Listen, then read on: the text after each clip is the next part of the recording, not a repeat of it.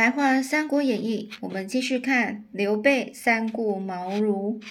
那上次呢，我们就讲到了这三人啊，也就是呃关羽、呃张飞、刘备，他们三个人上马，正准备离开，忽然呢，看到小童对着篱笆外招手，叫道：“老先生来了！”只见有个人头戴着软帽，穿着狐裘大衣。哦，狐裘，这裘就是狐皮做成的衣服裘哦。哦，不是，呃，就是狐狸的狐哦。哦，狐裘大衣啊，比较厚的狐狸毛哦。骑着小驴，后面呢跟着一个带着酒葫芦的一个青衣小童。哦，青色衣服的小童，因为是小儿童的童哦，就是呃小童对着另外一个青衣小童哦，就然后呢就是呃。小童呢，对着呃前面一位老先生，呃喊招手，然后呢，这个老先生后面呢，就是跟着一个另外一个青衣小童踏雪而来啊。靠近茅庐的时候呢，还可听见这个老先生嘴里正吟唱着一首诗：“一夜北风寒，万里重云后。长空雪乱飘，改尽江山旧。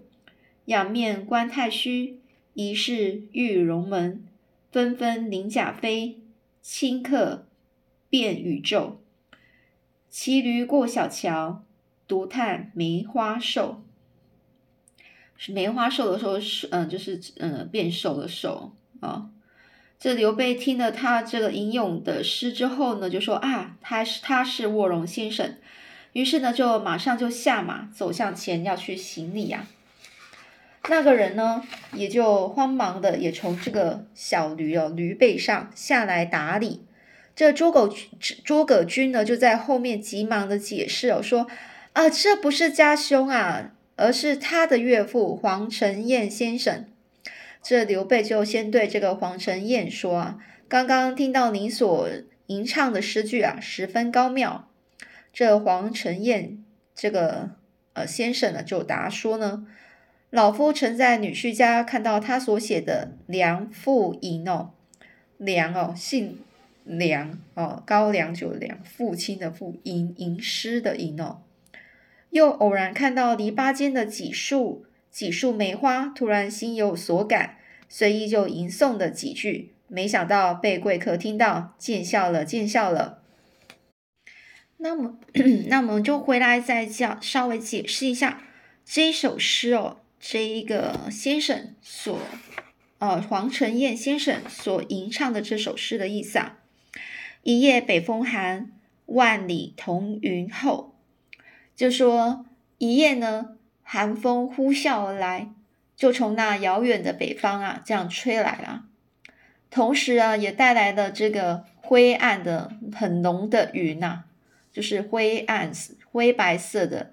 的浓云哦，就是厚层很厚的云呐，所以这这一句话就一夜北风寒，万里同云后。同云就在讲，呃，是指那些灰白色很厚厚层的云呐。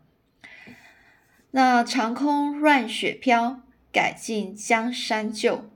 改尽江山旧呢，也就是改把做这个有点倒叙法，持续哦，就是做一些。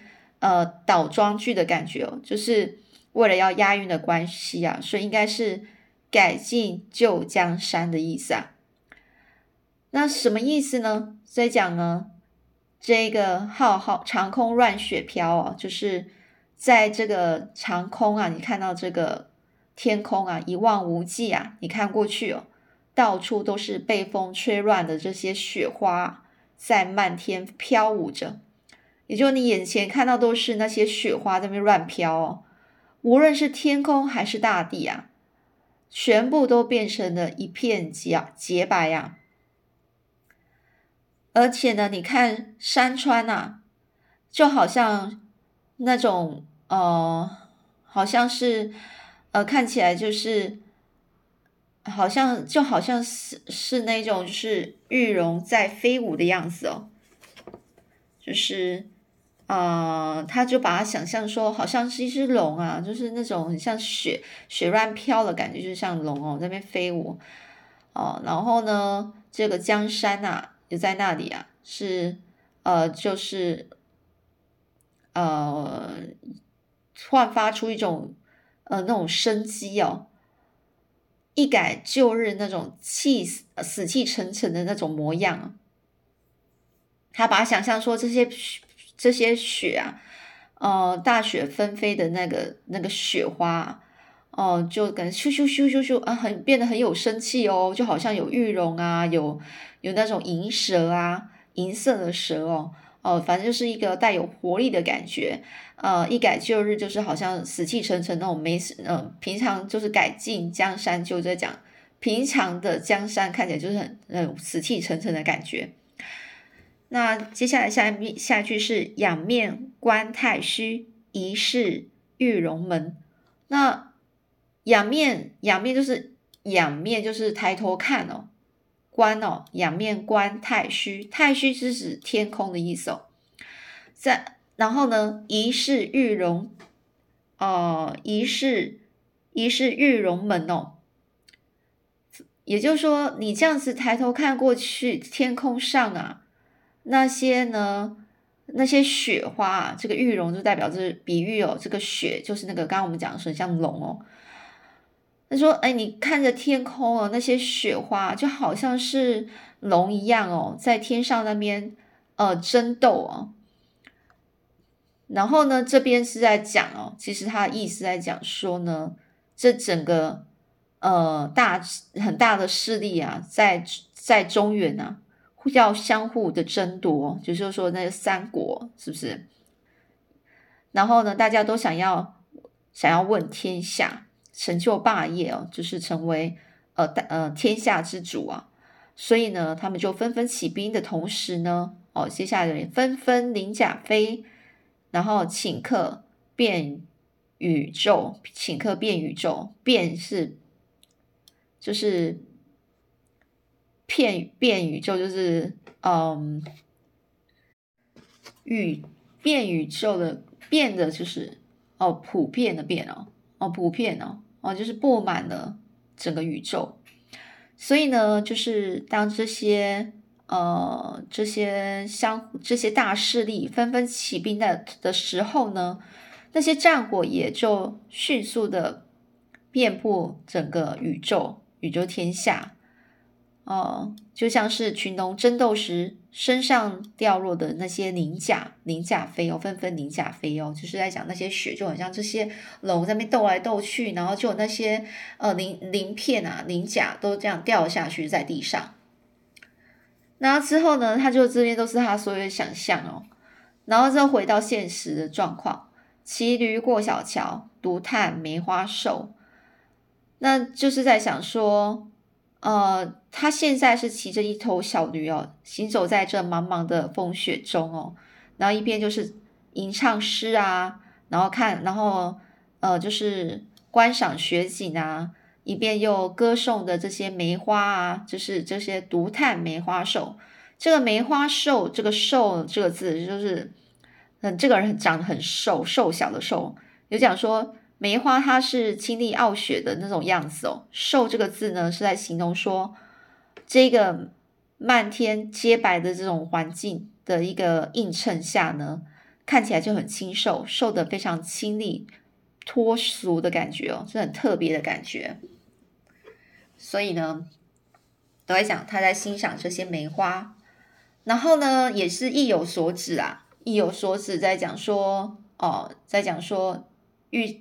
哎，看一下，一夜北风寒，万里同云后，好像在说，呃，好像像这些北风吹来了，然后这云也来了，就预预预预示着说啊，天下乱世将起，群雄欲动哦，就是说，好像这些这些每个每个地地方的势力哦，都在那边蠢蠢欲动哦，长空乱雪飘，赶尽江山旧，就这样，嗯，暗示着说。哦，天下各路豪杰啊，都蓄势待发哦，就想要大家都想要争争争天下。那接下来仰面观太虚，疑是玉龙门，纷纷鳞甲飞，顷刻变片宇宙。就在想说呢，呃，就大家都想要成就霸业嘛。那斗来斗去的，你看那鳞甲哦，就是那些雪花整个都掉落了，就好像是那些人的那些呃，就是你看了整个宇宙、整个天下都看得到他那些踪迹哦。但是他认为那个雪就是他们斗来斗去掉下来的鳞甲。那现在回到现实哦，就说呃，我就在这边看过我的小桥啦，然后欣赏我的雪景，还有梅花。所以呢，他们在那边各路天下间那些各路豪杰哦，在我的眼前呐，根本就不值得一提哦。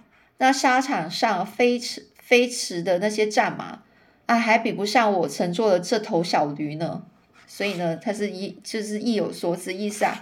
刘备就听了就觉得说啊，你所唱的诗实在是非常高妙啊。那。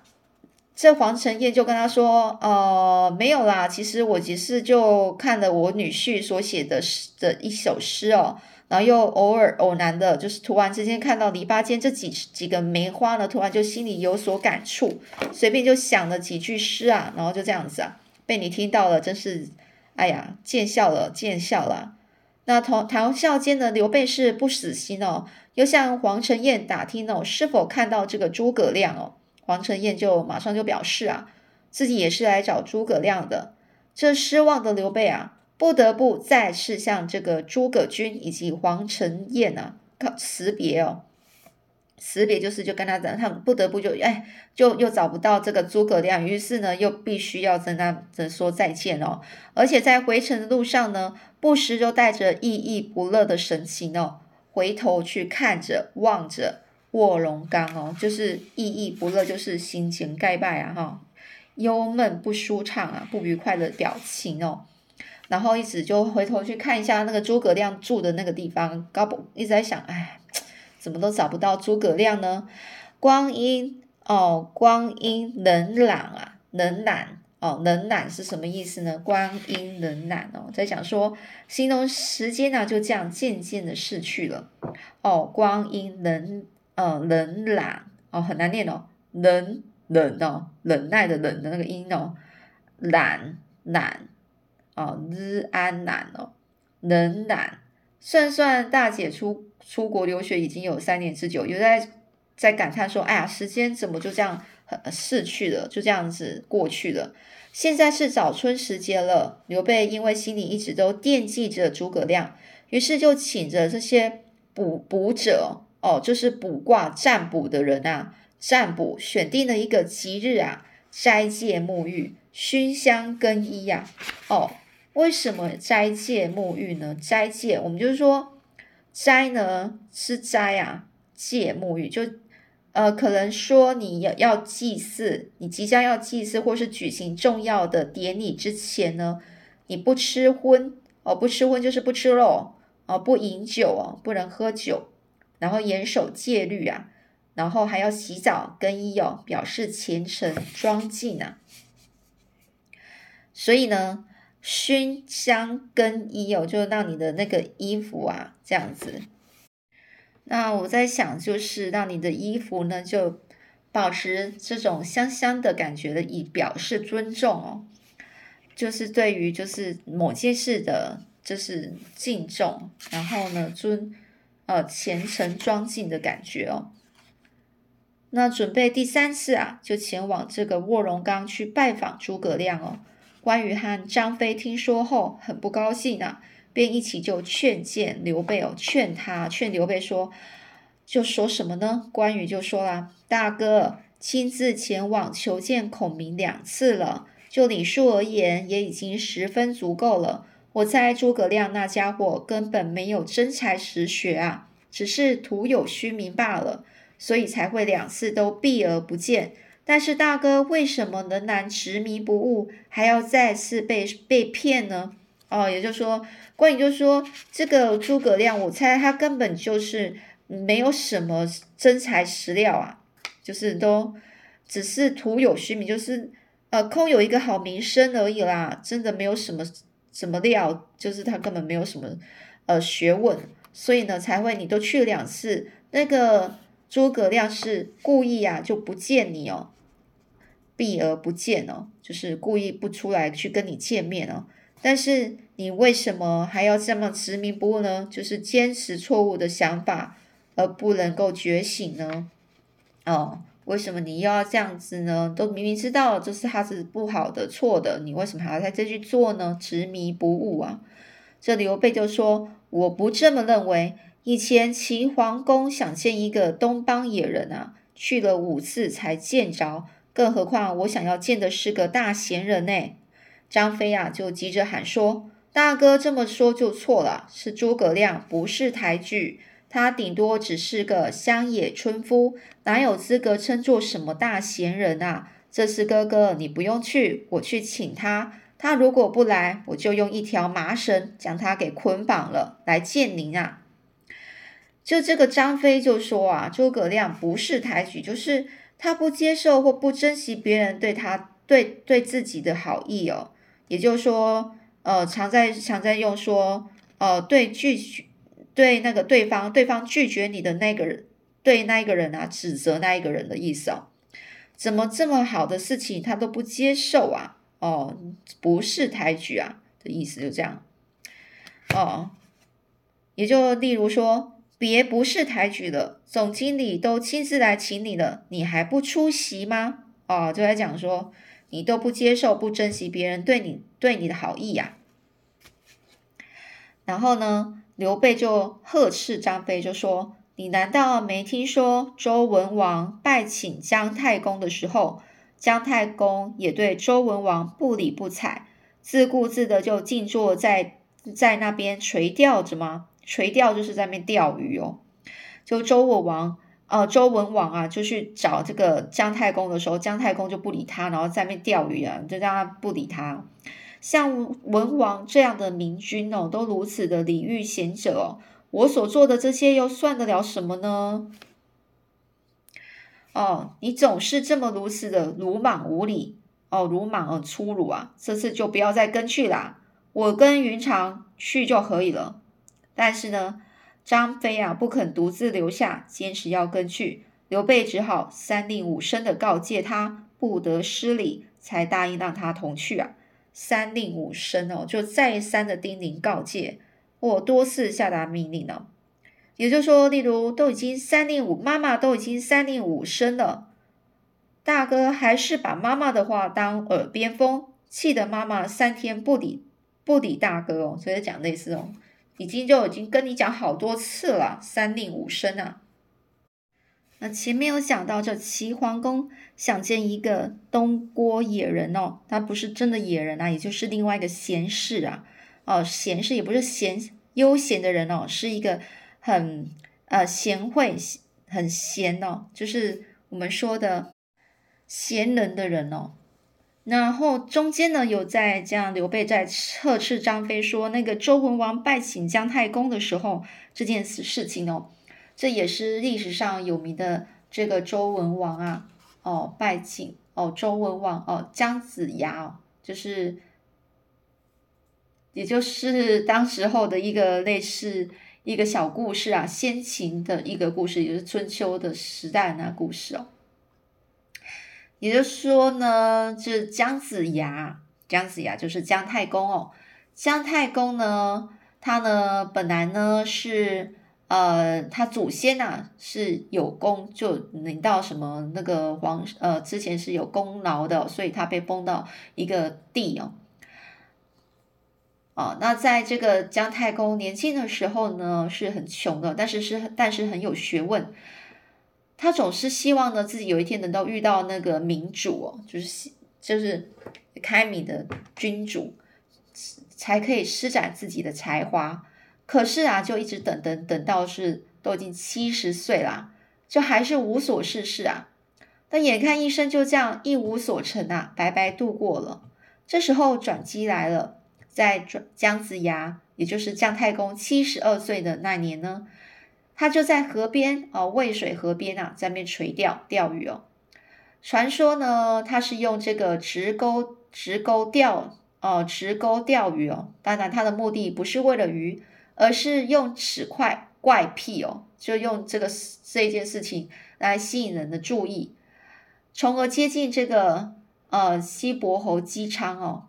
也就是遇到一个人姬昌这个人呢，这个军另一个一个人呢，这个姬昌呢是他就出去狩猎，他出去前呢还自己算卜卦一下，卜卦就算命哦，然后再说这次出去呢，或非龙非狸，非虎非非熊哦，非。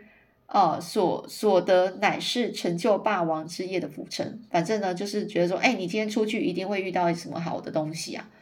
啊，所以呢，这个姬昌就出出猎啊，在渭水的河边就遇到了这个姜子牙，就是姜太公。这两个人呢，就开始在那边聊天呐。然后之后呢，姬昌就非常开心，认定了姜子牙就讲姜太公是什么？一个是一个盖世奇才呀。所以呢，当有圣人来周。啊，周人因此而兴旺，说的就是你吗？哦，这个这个姬昌就这样问哦。我的太公盼望您已经很久了，因此称姜子牙为太公望。两人呢就这样呢一同搭车啊，搭乘这个乘车回归哦，就封这个姜子牙为国师，所以姜子牙又又被称为太公望或者是姜太公哦。这就是姜太公钓鱼愿者上钩的典故啊。